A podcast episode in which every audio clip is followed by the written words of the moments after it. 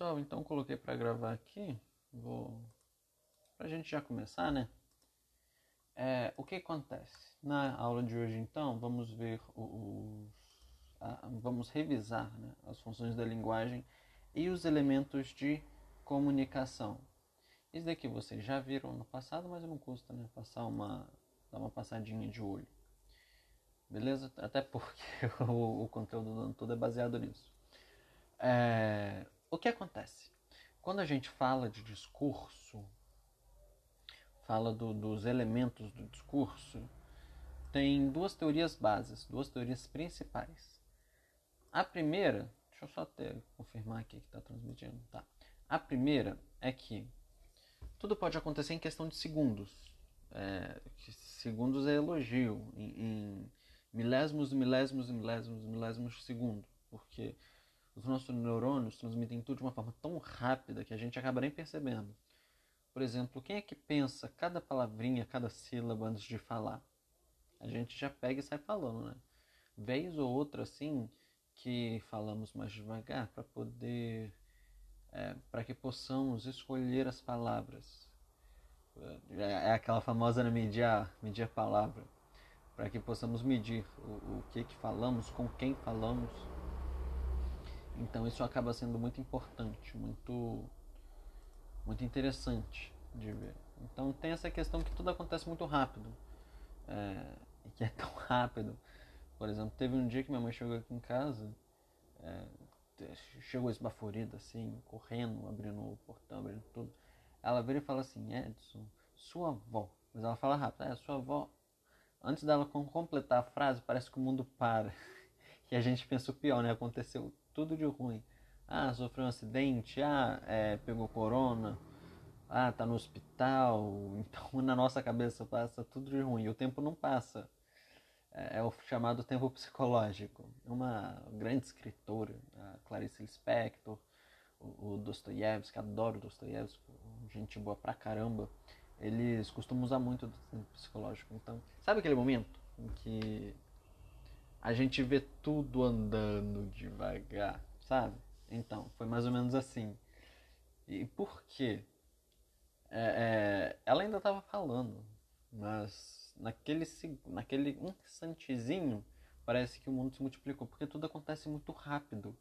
E a nossa cabeça vai pensando coisas e coisas e coisas e coisas muito rápido, em uma velocidade impressionante. Então, a primeira noção de discurso é que tudo acontece tão rápido, não tem essa. No final, que minha mãe queria falar que minha avó deu 50 reais pra ela. Eu quase tive um troço do coração por 50 reais. É... Mas tudo acontece muito rápido e, e essa primeira noção é de que tudo não tem parte, só vai acontecendo. O que é diferente, por exemplo, se a gente estiver aprendendo uma segunda, terceira, quarta língua, em que primeiro a gente vai traduzir o que está sendo dito para a gente ouvir em português na nossa cabeça é isso, para depois na hora de falar falar em português, falar na nossa cabecinha, aí traduzir aquilo para outra língua e depois falar de verdade o que o que pensou na outra língua. Então são situações totalmente diferentes, mas quanto mais é, formos nos habituando mais rápido isso vai acontecendo. E, e essa etapa, de cada coisinha acontece, vai sumindo. A gente tem essa primeira, essa primeira visão. E temos também a, a, um, um, cara super gente boa, Jacobson, que ele formula mais ou menos essa teoria aqui. É, essa teoria dele tem dois pontos, beleza? Eu vou falar o ponto mais simples e o ponto mais complicado, mas é basicamente a mesma coisa. A diferença é que um quadro está mais simples, o outro não. É, para o Jacobson, tudo acontece da seguinte forma: a gente tem um cara, vamos chamar esse cara de emissor. Esse emissor vai transmitir uma mensagem para o meu receptor, ou seja, para o meu ouvinte. Então eu vou ter um cara que está falando que vai transmitir uma mensagem para o cara que está ouvindo. Até aí parece simples, né? Mas o que, que acontece? Para o Jacobson, a internet caiu. Voltou? Eu acho que voltou. Ah, beleza.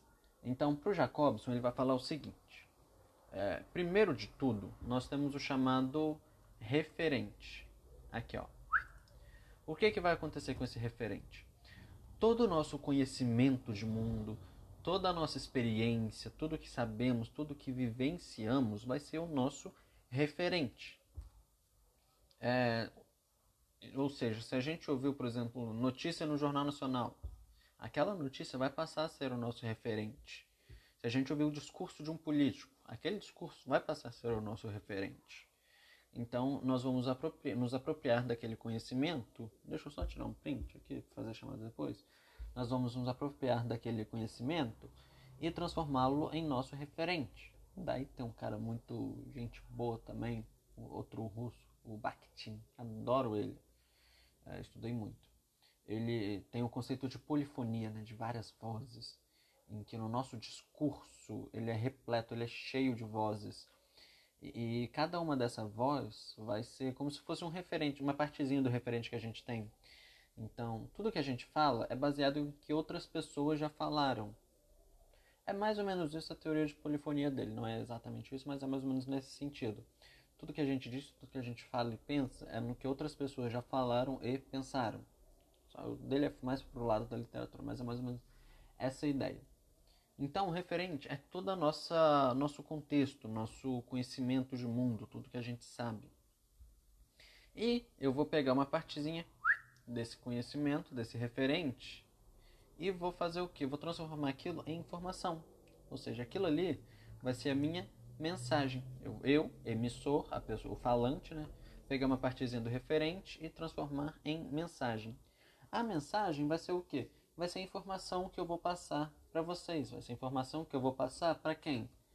Para o meu receptor, ou seja, para a pessoa que está recebendo, para o meu ouvinte, para o meu interlocutor, no caso, vocês. Eu vou pegar um pedaço desse referente, dessa, desse meu contexto, né, desse meu referente, vou transformar em informação e vou transmitir para vocês. Vocês, como receptores, vão fazer o quê? É, vão pegar essa informação e vão decodificar, transformar aquilo é, é, pegar esse código, né? esse amontoado de sílabas, amontoado de fonemas e transformar aquilo em um código que vocês entendam. E pegar esse código, depois transformado, transformar aquilo em o que? Em referente para vocês. Aí vai fazendo todo um ciclo vicioso. É, já, já, já pararam para falar uma palavra repetidamente várias vezes? Repetidamente várias vezes. Oh, meu pai.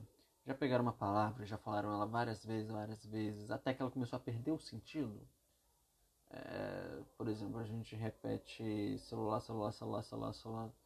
E, e tem uma hora que. exatamente. E, e, tem uma hora que a palavra perde o sentido e só fica um. e só fica um amontoado de sílabas e fonemas que não tem sentido, vamos colocar assim. Então isso acaba sendo como o nosso código. O código o que acontece? Eu pego lá na escolinha, quando a gente ainda está aprendendo a ler, está aprendendo a escrever, que a professora está falando ba, be, bi, bea, ba, be, be, ba, be, bi, bobu, ca, que, que, co, e vai falando, né? O que acontece? Nós transformamos isso tudo em código, que é o nosso código da linguagem. Então, desde bebê, nós temos essa essa questão com os códigos. Né? É, no caso daqui dos brasileiros, o nosso código vai ser a língua portuguesa. Nós vamos transformar. O, o, pode ser em várias, todas as línguas, na verdade. Tudo vai ser uma espécie de código. Não somente língua, mas é, todos os itens da linguagem. Então eu vou pegar cada uma dessa parte, transformar em um momento, em uma informação. Vou decodificar, pegar aquilo e, virar, e vai virar meu referente. É tipo como se fosse uma comida que a gente pega, mastiga, engole e depois vira energia para o corpo. Então, é mais ou menos nesse sentido. Deu para entender mais ou menos assim a teoria do, do Jacobson? Não deu para entender? Entender em partes? Como é que vocês estão quanto a isso? Tudo beleza?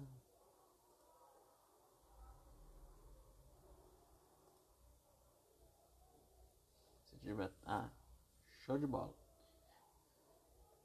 Pessoal, lembrando, se alguém tiver alguma dúvida, é só interromper. Show? Então tá, tem essa teoria do Jacobson, esse quadrinho aqui que é o quadro mais simples que eu falo. Tem outro quadro complicado que ele ali nessa mensagem ele vai inserir o que? o canal de comunicação. Esse quadro aqui eu acho ele mais complicadinho de entender, por isso que eu uso o outro no início. Ele vai ter o que? Esse canal de comunicação.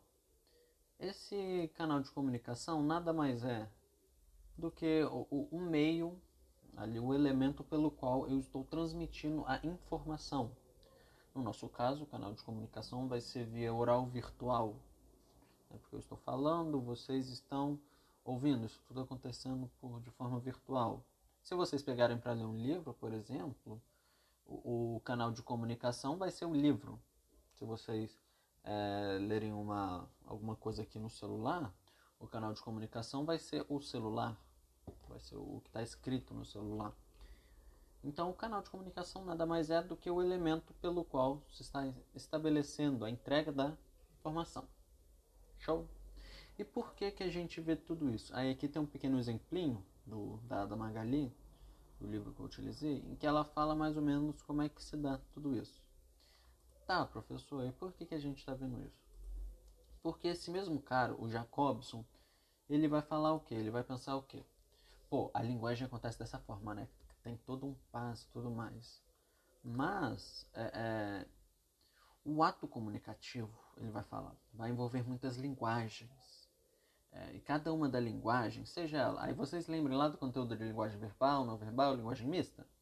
Linguagem verbal, oral ou escrita, não verbal.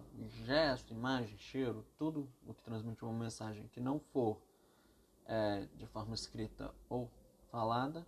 E mista vai ser uma mistura tanto do escrito, do falado ou do oral. Aí vai, vai ter, pode ser. É, vai ser uma mistura tanto do escrito ou oral quanto de imagens, sons, elementos diversos. Beleza? Aí cada uma dessas linguagens ela vai possuir determinada função na interlocução. Ou seja, eu posso dizer que a função da linguagem, aqui, no caso, né, o Jacobson propondo isso, é o propósito pelo qual ela ocorre e, e em quais elementos ela centra para a efetivação desses processos comunicativos. Ou seja, se o, o foco do, do, meu objetivo ali, né, do que eu quero fazer, está no meu referente, eu vou ter uma linguagem. Se o foco é no emissor, no falante, eu vou ter uma função determinada. Se foco é na mensagem, eu vou ter outra função. Então, cada elemento da comunicação, à medida que eu for focá-lo para transmitir uma mensagem, eu posso focar em vários ao mesmo tempo também, tá bom? É, eu vou transmitir algo diferente, vou transmitir um elemento diferente com ele. Nossa, deixa eu olhar aqui que, até que horas a nossa aula vai. 3h40, para não. Acho que vocês têm aula depois. Para não passar na frente do outro. Então, cada elemento aqui vai ter um. Vai, ter, vai, vai desempenhar um papel. Ou seja, se o meu foco aqui está no remetente, eu vou ter a função, né, o, o, a função que ele vai desempenhar, que a linguagem vai desempenhar, vai ser chamada emotiva ou expressiva. Mas se já está lá no meu referente, lá no meu background, aí a função vai ser a referencial. E é com ela que a gente vai começar. O que acontece? Quando o meu objetivo é transmitir o meu referente, o meu conhecimento de mundo para a outra pessoa, eu vou buscar fazê-lo da seguinte forma: utilização de terceira pessoa, é, evitar ambiguidade, né? porque o meu objetivo aqui é transmitir é, aquilo que eu sei da melhor forma possível para o outro, para que a outra pessoa possa ter a mesma visão que a minha. Ah, professor, complicado? Não é complicado, não. Sabe quando vocês pegam algum jornal e, e lá está retratando né, uma notícia trágica? Por exemplo, o, o, o, jornalista cobriu aquele tiroteio que teve em Vitória, por exemplo. Aí ele vai colocar tudo que ele experienciou. Ah, a rua estava com sangue, tinha cápsulas de bala. Então ele vai buscar transmitir o mais próximo possível do que ele viveu para que possamos ter uma experiência similar. Vamos colocar dessa forma. Isso pode aparecer em textos jornalísticos, em trabalhos acadêmicos, por exemplo. É, vocês vão fazer estágio. Aí no relatório de estágio de vocês, vocês têm que descrever aquilo pelo que vocês passaram. Ou seja, vocês vão pegar o referente de vocês e vão colocar ele no papel. E tem que ser da forma mais verossímil possível. É, relato científico. Ah, vou fazer um projeto com o, o, sei lá, o professor Marcos. Aí esse projeto vai ter um elemento científico nele em que eu tenho que relatar. Então eu vou ter que buscar transmitir da forma mais verossímil possível, da forma mais próxima da realidade, o que aconteceu, o meu elemento ali, o meu referente. Pode ser em manuais técnicos, em artigos, reportagens e tudo mais. É, o texto, ele vai buscar sempre ser denotativo, a linguagem denotativa, lembre, temos a conotativa, denotativa. Conotativa, sentido figurado, quando eu falo, é, quando o Justin Timberlake fala, chorei rios por você, ele não chorou rios, ele chorou muito. Mentira que ele não chorou nada. Mas está fazendo ali um draminha. É, essa é a função conotativa. A função denotativa é a função mais próxima, é o, é o sentido mais próximo do dicionário, por exemplo. Se no dicionário está falando que chorar, lacrimejar e rios é, é sequência de água, então na função denotativa chorar rio, literalmente ele pegaria e choraria um rio. Entendeu a diferença? Deu para entender a diferença? Então, o objetivo da função referencial é justamente esse, ser o mais próximo possível da verdade. Aí vai evitar, por exemplo, o uso de ambiguidade, o uso de metáforas, o uso do duplo sentido. Essa é a função que referencial, que eu pego o meu referente. Agora, se o foco da minha linguagem está em mim, ou seja, no falante, no emissor, a função da linguagem, ou seja, se o objetivo ali está nessa pessoa que fala, a função que ele vai desempenhar é a chamada função emotiva, função expressiva. Por quê? Se o foco é no eu, em quem fala, eu vou buscar trazer o quê? Uma parcialidade, uma emotividade. Eu vou usar ali na hora de escrever a primeira pessoa, uma subjetividadezinha. Eu vou querer ressaltar, né, trazer à tona o meu sentimento, o, o, o que eu penso, o que eu passo da forma mais é, é, sentimental, vamos colocar assim, possível. Aqui o importante não é relatar para vocês exatamente como aconteceu, só que a minha expressão. Por exemplo, o, o... a Nayara Azevedo, quando ela fala lá de 50 reais, ela falando, ela não quer narrar exatamente que ela chegou no quarto, viu os dois no motel lá, chegou no quarto do motel, viu os dois lá e jogou 50 reais na cama para eles. Não, ela quer passar emoção, para que a gente tome partido, tome, escolha o lado dela. Então tem toda uma questão dessa emoção. Daí ela utiliza um jogo de palavras, faz várias coisas justamente para transmitir essa emoção. Beleza? É, aqui é, é primordial o uso de interjeição pontos de interrogação, pontos de exclamação, reticências, o diminutivo ou então o superlativo, né? Eu quero aumentar algo que a pessoa disse. Então nós já vimos dois. Primeiro vimos o referente, a função referencial, e vimos agora o, o emissor, ou seja, a função emotiva, expressiva. Tá vendo como aparece uma coisa parece com a outra? Agora que vai ficar, que não vai prestar tanto porque se o meu foco é na informação, é na mensagem, o objetivo ali não é exatamente o que vai ser dito. Vai ter esse objetivo, né? vai ter essa importância, mas a forma como essa, essa mensagem é dita é que vai ser importante. Por exemplo, se eu sou Camões e eu quero falar do amor, por exemplo, eu vou usar é, elementos, né, elaboração do meu texto, que transmitam esse modo lúdico de eu falar, esse modo lúdico da mensagem, para que vocês possam entender, achar aquilo bonito, é, entender de alguma outra forma. O melhor exemplo que eu tenho para isso, para essa função da linguagem, é aqui na minha cidade tem uma, uma escritora, uma poetisa maravilhosa a Maria Alice Albani. Amor de pessoa que é a senhora. Eu, inclusive eu tenho um livro dela. E ela, nesse livro, ela escreveu um, um poema chamado Paz. O conteúdo ali é muito lindo, muito importante. Mas o interessante desse poema é a forma como ele entregou.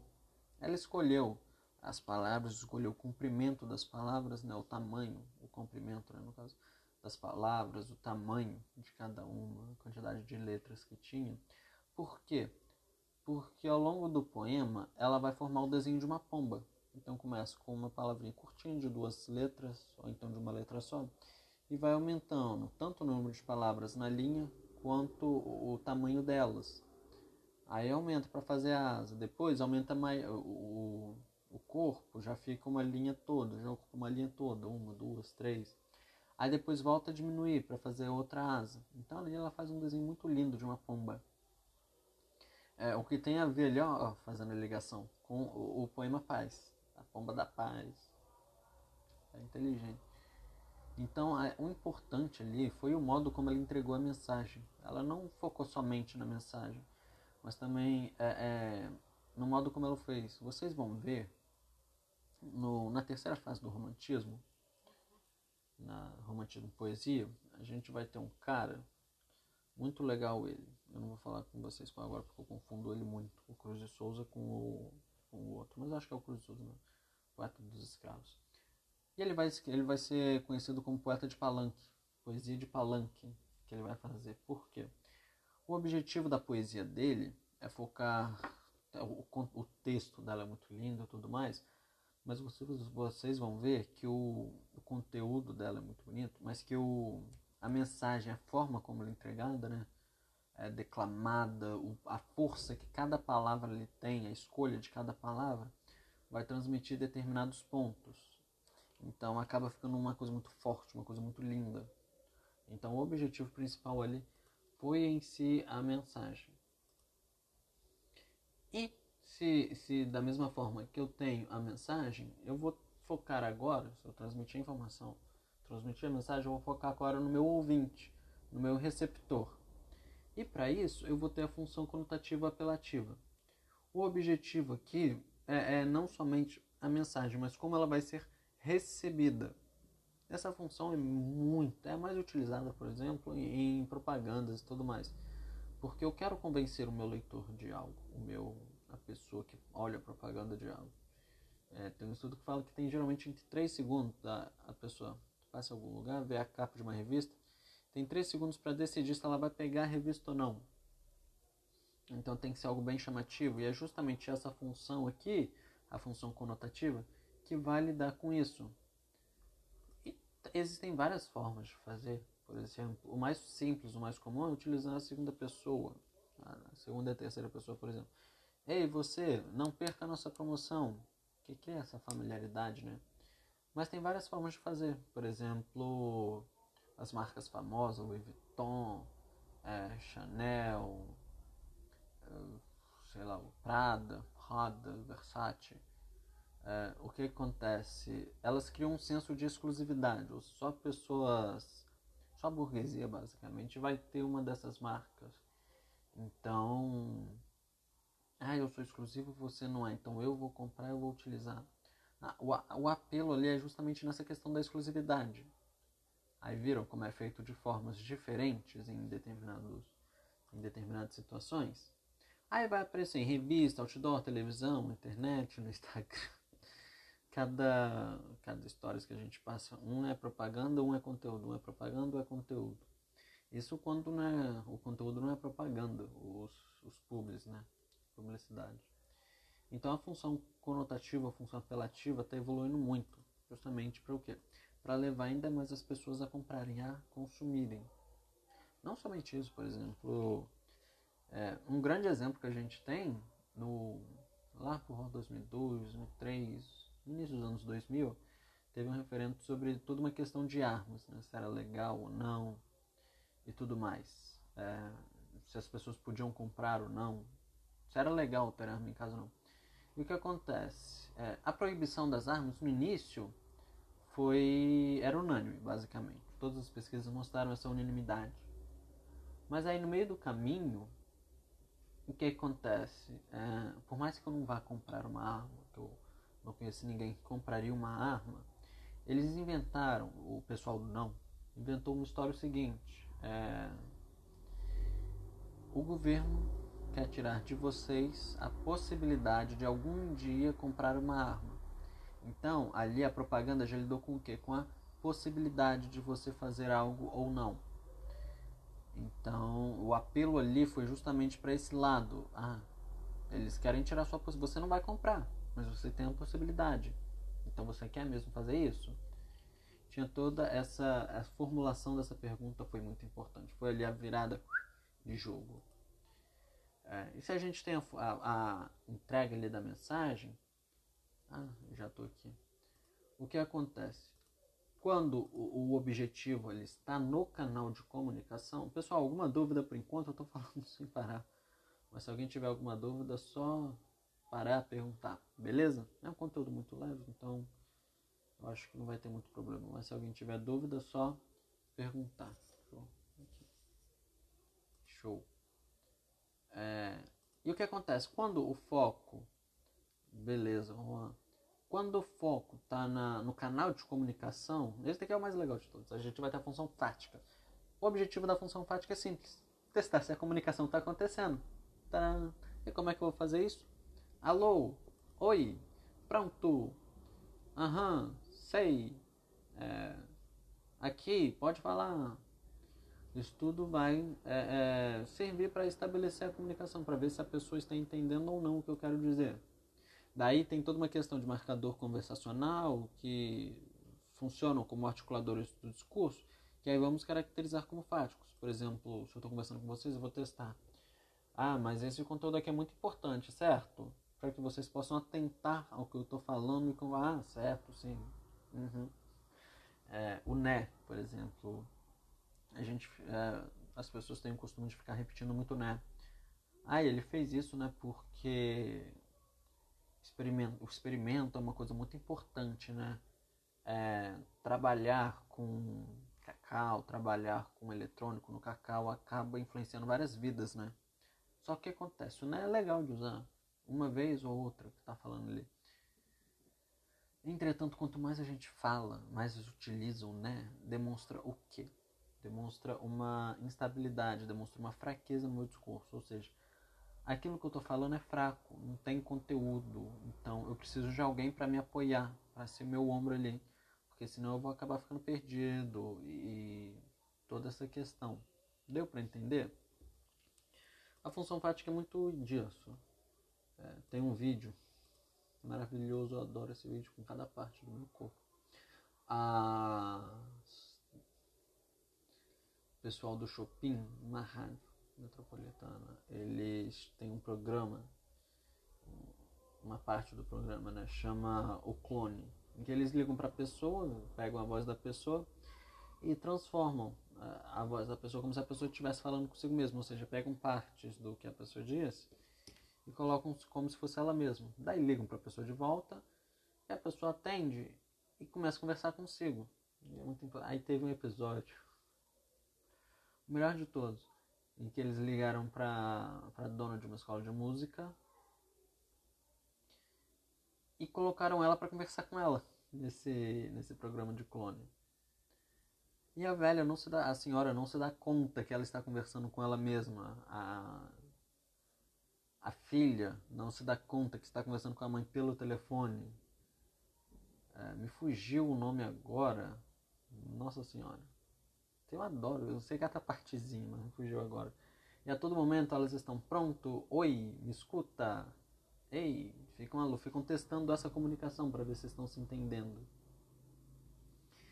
E a última parte é a função metalinguística. Aqui o foco é no código, ou seja, é a última parte dessa cadeia que o Jacobson formou.